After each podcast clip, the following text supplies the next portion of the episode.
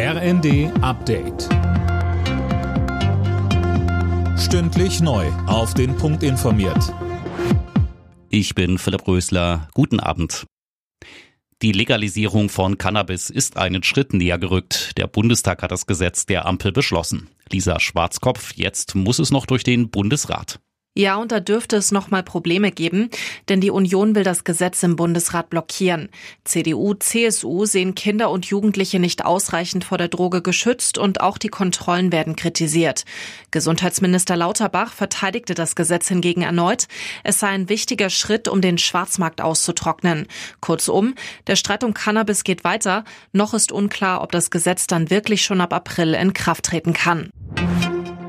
Nicht nur im ÖPNV und bei der Lufthansa, auch die Ärzte an Unikliniken wollen demnächst wieder streiken. Das hat die Gewerkschaft Marburger Bund angekündigt, um Druck in den Tarifgesprächen zu machen.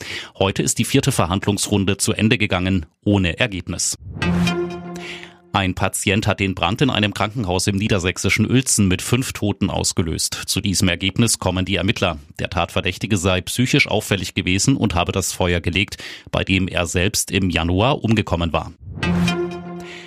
Der Jubel bei der NASA ist groß. Zum ersten Mal seit mehr als 50 Jahren ist wieder eine US-Mondlandung geglückt. Eine unbemannte Sonde setzte erfolgreich auf.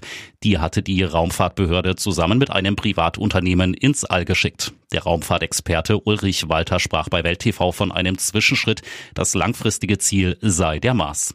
Wenn wir zum Mars fliegen, sind wir zweieinhalb Jahre unterwegs und wenn das Menschen machen, dann sind die auf sich gestellt. Wir müssen also auf dem Mond zeigen, wir haben die Technik für zweieinhalb Jahre auf den Griff. Deswegen werden wir dort oben zum Beispiel Habitate bauen, die sind auf sich selber gestellt. Und wenn da was schief geht, dann sind wir innerhalb von drei Tagen wieder zurück. Alle Nachrichten auf rnd.de